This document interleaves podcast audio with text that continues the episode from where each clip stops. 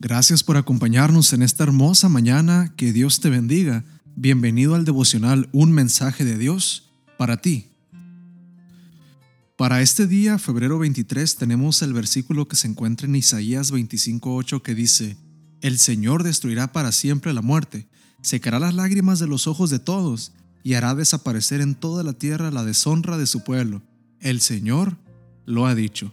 Y el título es El fin de la muerte. La muerte es la realidad que más lágrimas le ha arrancado y más interrogantes le ha planteado al ser humano a lo largo de la historia. Las reflexiones humanas acerca de la muerte han girado esencialmente en torno de dos temas, la brevedad de la vida humana y la solución para la muerte. Hace ya varios miles de años que el patriarca Job preguntó, si el hombre muriere, ¿volverá a vivir? Hoy en día podríamos señalar al poeta Euquerio Amaya, quien expresó su incertidumbre e inconformidad en su poema titulado Light. Los hombres nos vamos y las cosas quedan. Queda lo insensible, queda la materia, y se esfuma la célula activa que piensa, y se desbarata el cordaje divino que vibra y que sueña. Y desaparece la lengua que canta y el ojo que vela. Los hombres se van y no vuelven nunca, mas las cosas quedan. Los hombres vivimos unos pocos soles, y siglos y siglos perduran las piedras. Señor, ¿por qué viven menos las cosas que viven y por qué viven más las cosas ya muertas? Pero la palabra de Dios presenta que hay esperanza más allá del umbral de la muerte. En primer lugar, la Biblia nos enseña la solución que Dios ha preparado para la muerte.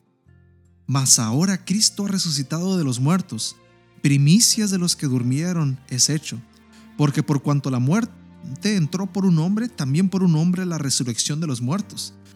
Porque así como en Adán todos mueren, también en Cristo todos serán vivificados. Y el enemigo que quedará destruido es la muerte. 1 Corintios 15, 20 al 22. La solución que Dios ha diseñado se llama resurrección, y Jesús la garantizó para cada ser humano. Quizás te preguntes, ¿y qué tengo que hacer para asegurarme la resurrección? Jesús mismo dijo, de cierto, de cierto os digo, el que oye mi palabra y cree el que me envió, tiene vida eterna y no vendrá a condenación, mas ha pasado de muerte a vida. Juan 5, 24, 25. No sé tú, pero yo estoy con ansias del regreso de Cristo, cuando ya no haya más muerte, ni clamor, ni dolor. Mientras llega ese gran día, te invito a confiar en Jesús y a creer en Él como tu Salvador personal.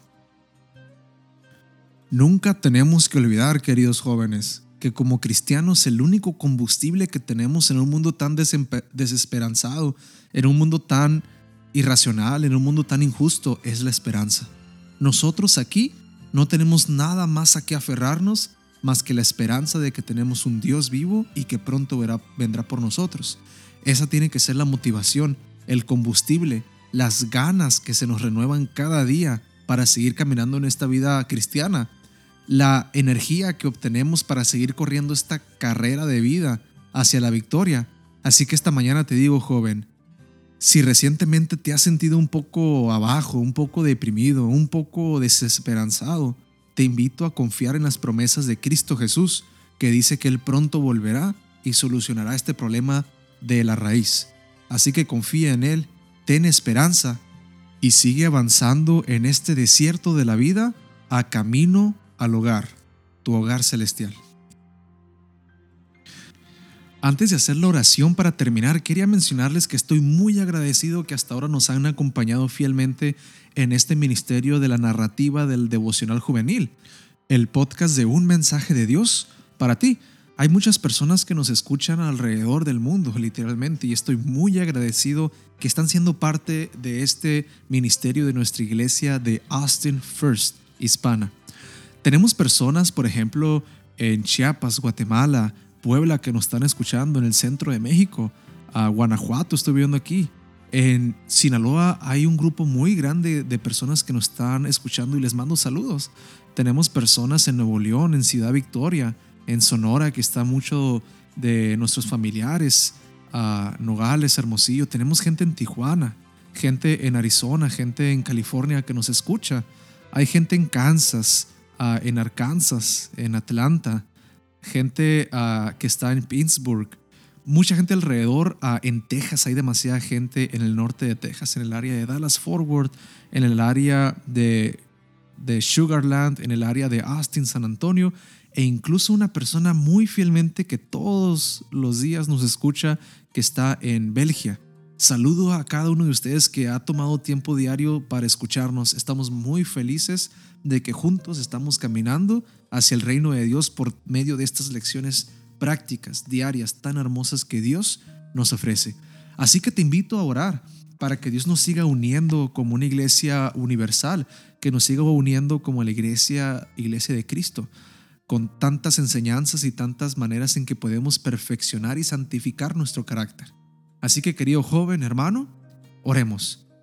Querido Padre, gracias por este día, tantas bendiciones, tantas cosas en las cuales tú has obrado en cada uno de nuestros planes.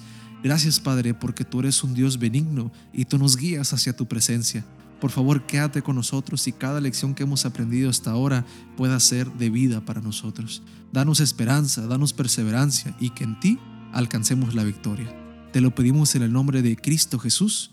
Amén. Que Dios te bendiga, joven.